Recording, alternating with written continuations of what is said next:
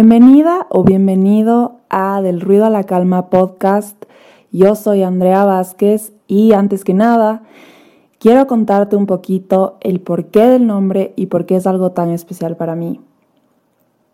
Desde hace nueve años que he atravesado etapas muy oscuras y dolorosas en mi vida y por fin he logrado ver el otro lado un lado tan hermoso de la vida en el que sí existe la felicidad y la alegría pura y verdadera, en el que sí existe la luz y más que nada en el que sí existe la calma y la paz. En este espacio voy a hablar de varias experiencias acompañadas de lecciones y enseñanzas muy valiosas que me han ayudado a salir adelante a pesar de cualquier cosa y además te cuento cómo en tantas situaciones me he arriesgado a pensar diferente y a probarle a mi mente, porque ahí, justo ahí, es cuando sucede el cambio. Del ruido a la calma podcast es la transición que yo he tenido del ruido a la calma en mi propia mente. El tema de hoy es entendiendo realmente la ansiedad y cuatro maneras importantes para ayudar a alguien que está pasando por esto. ¿Y por qué decidí hacer este mi primer episodio? Desde hace mucho tiempo que le he querido dar voz a esta Andrea que descubrió que tenía ansiedad. Y no ansiedad como la que todos hemos experimentado o experimentamos de vez en cuando, sino un trastorno de ansiedad un trastorno de ansiedad que nadie entendía porque ni siquiera ella podía expresar con palabras esta pesadilla que estaba viviendo. En ese tiempo ni siquiera sabía que existía un trastorno de ese tipo. Nadie hablaba de eso y trataba desesperadamente de encontrar a alguien que pueda estar sintiendo lo mismo que yo. Hoy voy a hablar desde una perspectiva real que yo nunca he escuchado antes Solo había perspectivas y definiciones de psicólogos o psiquiatras que definen a la ansiedad con un montón de palabras, que sí son muy ciertas, pero que ni siquiera se acercan en lo más mínimo a lo que realmente es vivir día a día con ansiedad.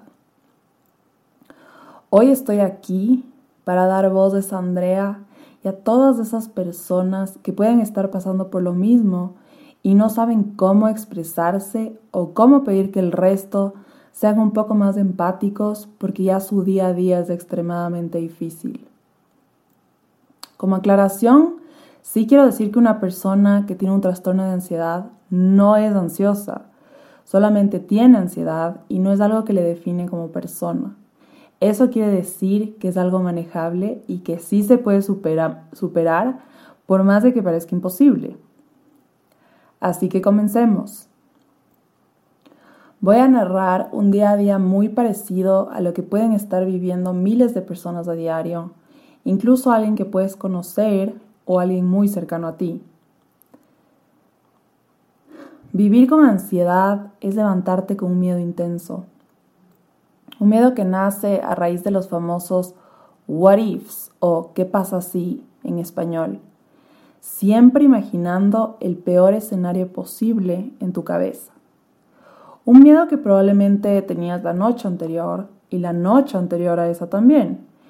Y no saber cómo vas a afrontar ese nuevo día porque estás agotado mental y físicamente de tanto pensar. Pero igual te levantas y haces lo que tienes que hacer en ese día, incluso muchas veces con un dolor de cabeza intenso e insoportable de tanta tensión que tienes acumulada. Cuando estás haciendo algo y cuando por fin logras estar enfocado en lo que estás haciendo, vuelve a entrar el miedo. Un miedo que probablemente si supieras de qué se trata pensarías que es ilógico o irracional, pero que no quita el terror tan grande que está sintiendo esa persona. Con decirte que hasta muchas veces esa persona sabe que es irracional y está completamente consciente de eso y aún así se sigue sintiendo aterrada. ¿Cómo explicas algo así? Es algo que no tiene mucha lógica, ¿no es cierto? Este miedo a pensamiento intrusivo muchas veces puede impedir por completo que la persona siga haciendo sus actividades porque simplemente su mente le está demandando demasiada atención. La persona deja de lado cualquier otra cosa porque en ese momento nada, absolutamente nada, es más real que el terror que está sintiendo. Solo para que tengas una idea, el miedo que está sintiendo esa persona cuando le invade un pensamiento intrusivo y hasta estando en la propia comodidad de su casa, es el mismo miedo que tú sentirías como si alguien te estuviera apuntando con una pistola en la cabeza. Ahí, justo en ese momento, empieza a invadir y a manifestarse la ansiedad por todo el cuerpo. Una adrenalina intensa que tu cerebro te hace experimentar porque tiene la idea de que estás frente a una amenaza. La persona empieza a respirar con mucha velocidad, el corazón se acelera tiene un hueco horrible en el estómago y en el pecho. Empieza a sudar frío y se le empiezan a calambrar distintas partes del cuerpo. Ah, y casi me olvido del llorar desesperadamente porque no entiendes qué es lo que te está pasando. Y estos son los muy conocidos ataques de ansiedad. Me acuerdo que después de un ataque de ansiedad fui al baño y me miré en el espejo Tenía toda la cara adormecida, con el labio tan caído que hasta por un momento me causó risa por la impresión y por el impacto que tenía de lo que estaba viendo. Con los ojos completamente rojos de tanto llorar, con sudor por toda la cara y el cuerpo, con el pelo hecho pedazos, los labios morados y sin entender por qué tenía que vivir algo tan cruel. Aquí quiero hacer un paréntesis antes de seguir con el día a día de alguien que tiene ansiedad, porque creo que es muy importante parar aquí. Si tú conoces a una persona que está pasando por este episodio en su vida, es muy, pero muy probable que le den ataques como los que acabo de describir. Y aquí son extremadamente importantes dos factores que te quiero dar para que les ayudes en casos de emergencia como lo son los ataques de ansiedad, ya que muchas personas no saben qué hacer, cómo ayudar o cómo reaccionar ante esa situación. El primer factor es que le ayudes a la persona a respirar profundamente, inhalar profundamente y exhalar profundamente. Hago tanto énfasis en profundamente porque justamente cuando la persona está dentro de uno de estos ataques de ansiedad, no le está entrando suficiente aire al cerebro y por eso es que se está hiperventilando. Además de que cuando le ayudas a respirar profundamente, la persona puede poco a poco anclarse cada vez más al momento presente. El segundo factor es que le recuerdes a esa persona que está segura, que está en un lugar seguro, que está salvo y ahí, más que nada, recordarle a la persona que debe sentir lo que está sintiendo en ese momento. Las emociones fueron hechas para ser sentidas. La persona está dentro del ataque de ansiedad por una sola razón, y esa es la resistencia. Y es algo obvio, porque a nadie le gusta sentirse como que le está dando un paro cardíaco, es algo muy aterrador de sentir y es lógico e instintivo del ser humano tratar de escapar o de pelear con eso. Por eso es tan importante que le recuerdes que se deje sentir lo que sea que esté sintiendo en ese momento. Y un ejemplo como súper visual que tengo de cómo explicar los ataques de ansiedad es en Harry Potter. Seguramente te has visto en Harry Potter y la piedra filosofal, cuando ya están llegando a la piedra filosofal y están en ese como camino final y llegan a unas como lianas asesinas. Cuando los tres caen ahí, eh, la Hermione, el Ron y el Harry, el Ron se empieza a desesperar mientras el Harry y la Hermione mantuvieron la calma. Y ahí la Hermione dice algo súper interesante. Tienen que relajarse porque si no lo hacen, los matará más rápido. Y entonces ¿Cómo este ejemplo se relaciona a la ansiedad? Es exactamente igual. En este ejemplo, las, las lianas asesinas serían la mente. El Ron sería la persona atravesando el momento del ataque de ansiedad porque está asustado y desesperado y no sabe qué hacer. Mientras que el Harry y la Hermione aceptaron, confiaron en el momento y salieron. La única manera de salir de algo es a través. Por eso es tan importante recordarle que sienta. Un extra tip que te quiero dar por si lo anterior es muy difícil de hacer y el ataque de ansiedad continúa, es que le ayudes a mover su atención del miedo a la emoción. ¿Qué pasa con la emoción? La emoción es súper interesante porque si te pones a ver, la emoción y el miedo tienen sensaciones muy parecidas entre sí.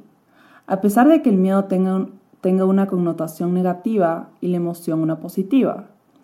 La ventaja de que tengan sensaciones extremadamente parecidas entre la una y la otra es que puedes usarlas a tu favor, como engañándole a tu cerebro.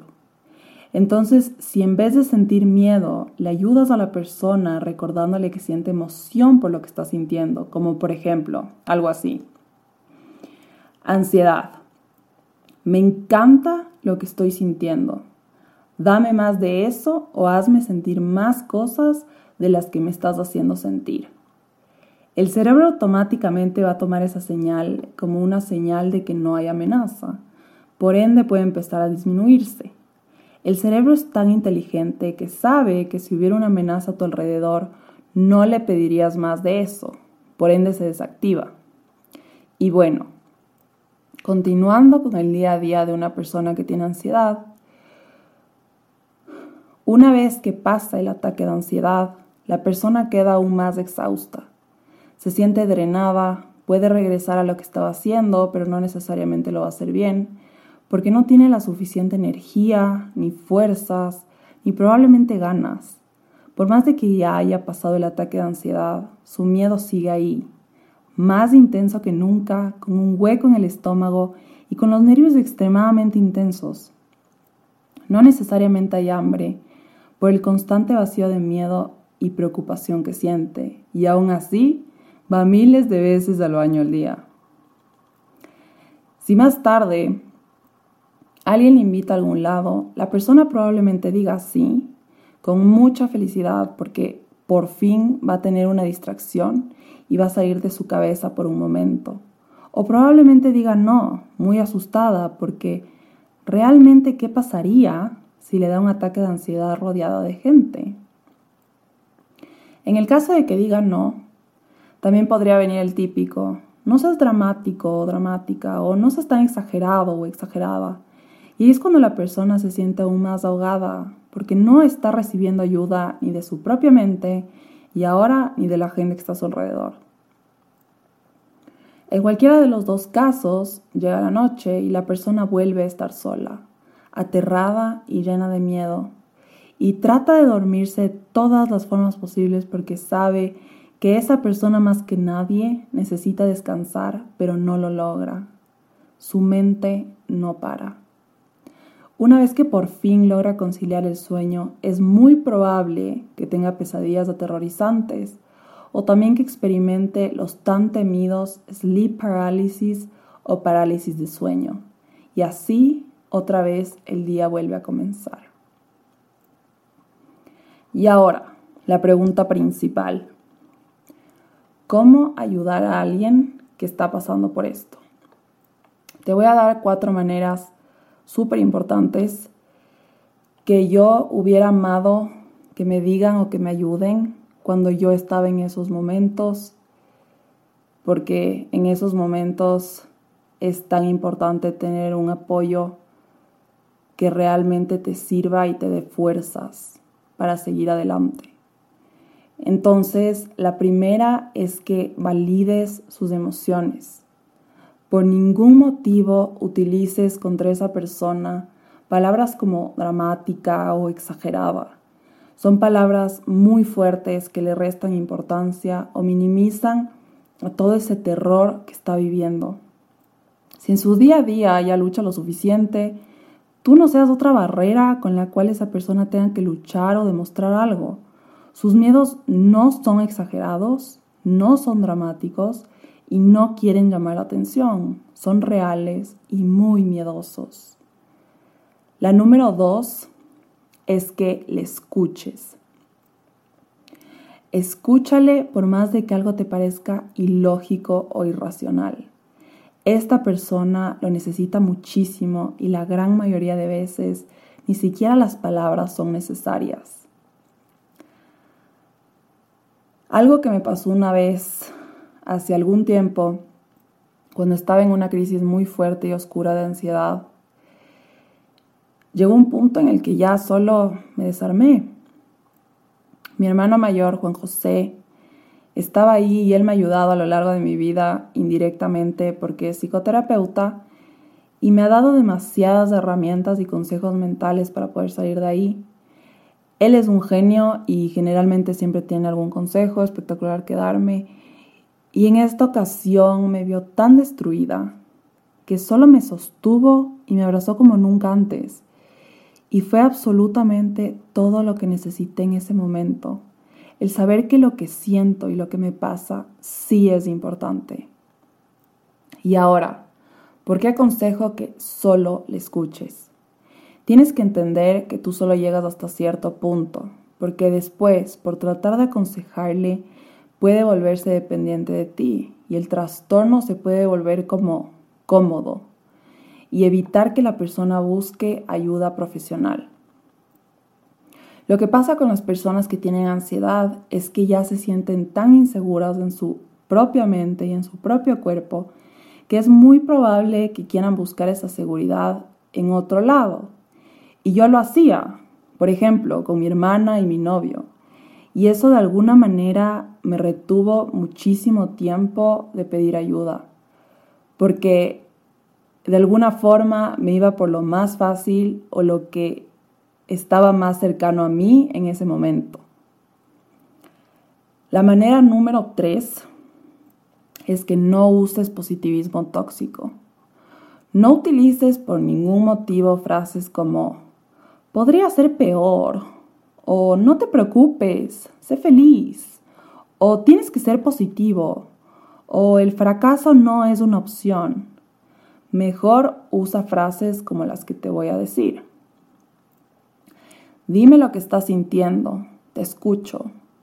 O ¿cómo te puedo ayudar? O estoy aquí para ti. O también veo tu dolor y siento mucho que estés pasando por esto.